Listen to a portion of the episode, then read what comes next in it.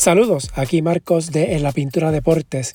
El pasado domingo tuve la oportunidad de entrevistar al dirigente de los Atléticos de San Germán, Eddie Casiano, quien se encuentra en su primera campaña como técnico del equipo al que ayudó a ganar tres campeonatos en la década de 1990.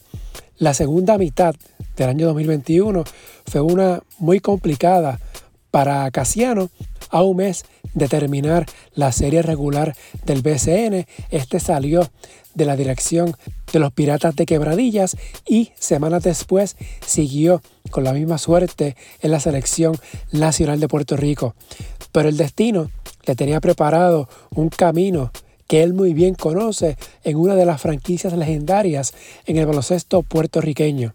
En su primer año con el equipo, Casiano tuvo marca de 18 victorias y 14 derrotas con los Atléticos que se preparan para su participación en la postemporada del BCN.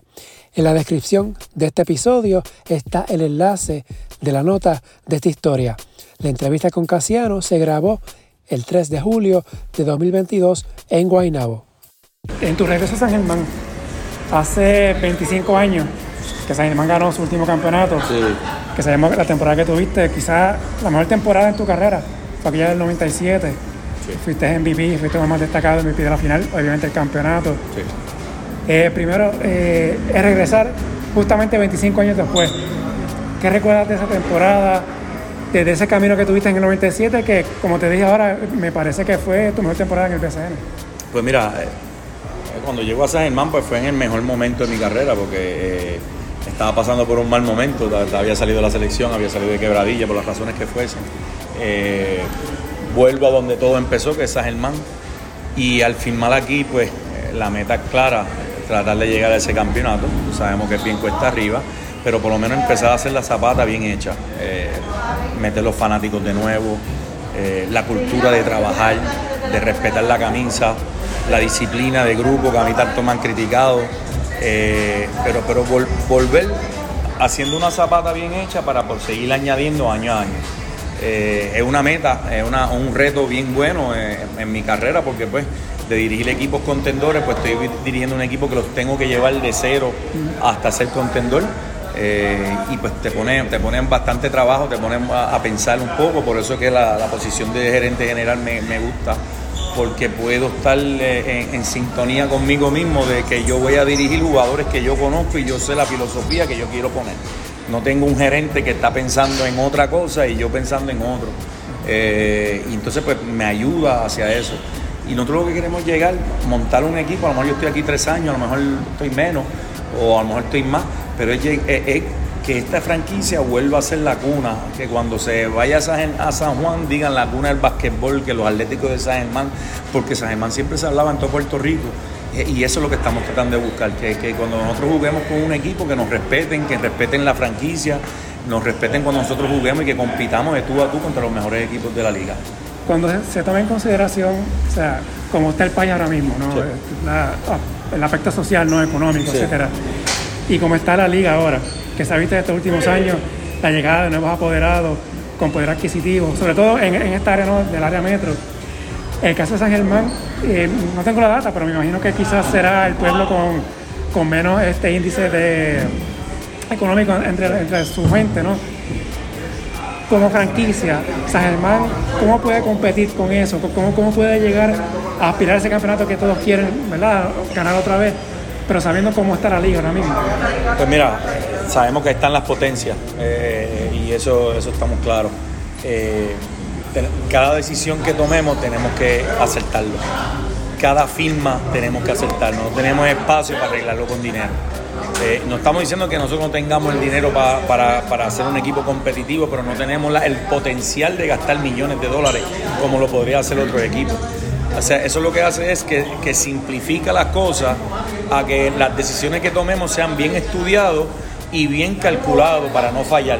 En este deporte eh, los errores se pagan con dinero y nosotros no tenemos ese espacio si queremos competir de tú a tú en fallar en, en, jugadores nativos, en decisiones de cambio. Eh, o sea, que tenemos, eh, cuando tú compites contra gente así, tiene que entonces ser todo casi a la perfección, bien estudiado y bien calculado.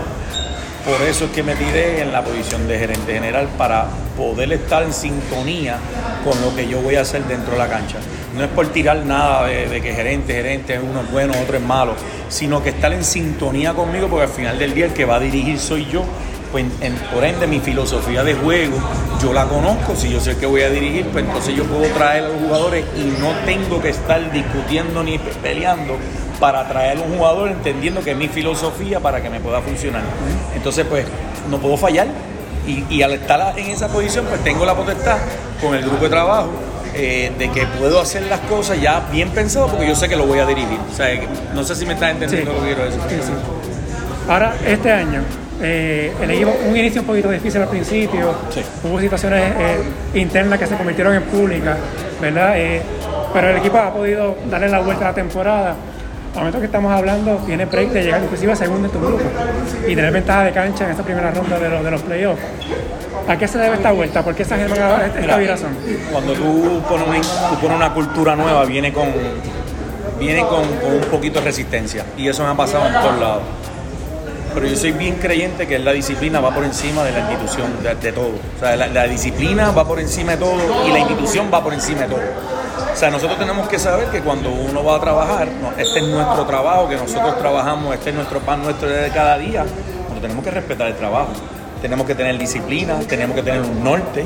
Cuando nos pongamos la camisa, tiene que haber un respeto. Cuando tú te pones la camisa, no de esta franquicia, de cualquiera. Y eso pasa, son cosas que pasan en las mejores familias. Eh, la, situación que pasó aquí se, se, arregló. Eh, lógicamente tenemos que poner un frente duro eh, y todo está muy bien. Nosotros tenemos, como quien dice, una familia en el grupo eh, y eso es lo que vamos, eso es lo que vamos tratando de hacer, este, durante los años. y, la disciplina, el, compromiso que tenga el jugador con el equipo. O sea, cuando yo firmo al jugador, tiene que haber un compromiso del que tú me ofreces a mí. O sea, ¿qué tú le ofreces a la franquicia? Pues yo voy a jugarte duro todos los días, te voy a practicar duro, quiero mejorar día a día. Pues cuando tú haces, eh, este es el único trabajo que tú no puedes entrevistar a un empleado. Pues tú tienes que dialogar con el jugador, tú tienes que cocharlo, tienes que disciplinarlo algunas veces y eso viene con situaciones. Pero una vez ellos entienden todo eso, que cuando tú vienes aquí a trabajar, ese es su trabajo, nosotros cumplimos con ellos, el trato de aquí ha sido espectacular, a diferencia de otros años, se consiguen mejores apartamentos, se le pagan siempre al día, se les ha aumentado los tipos, se les ha dado todo lo que ellos necesiten, tanto dentro como fuera de la cancha, para uno poder exigir y cuando ellos ven el respeto y, la, seriedad que tenemos nosotros, pues los tipos van a dar lo mejor de ellos. Y eso es lo que hemos tratado de hacer con un presupuesto eh, módico y, pues, de, los equipos, como quien dice, no somos de los altos, pero tampoco somos de los, más bajitos. Y volviendo al principio que te comenté, la temporada del 97, esa, esa gran temporada que tuviste, ¿qué recuerdas de ese año? Uf, eh, desde el primer día hasta el final fue de lo mejor que he pasado eh, en mi carrera como jugador. Eh, yo me preparé muy bien, yo entrené muy bien. La fanaticada es idéntica a lo que estamos pasando en estos últimos días, que hemos visto una, inyección de fanáticos en las canchas, que los fanáticos a las 6 de la tarde la cancha está llena.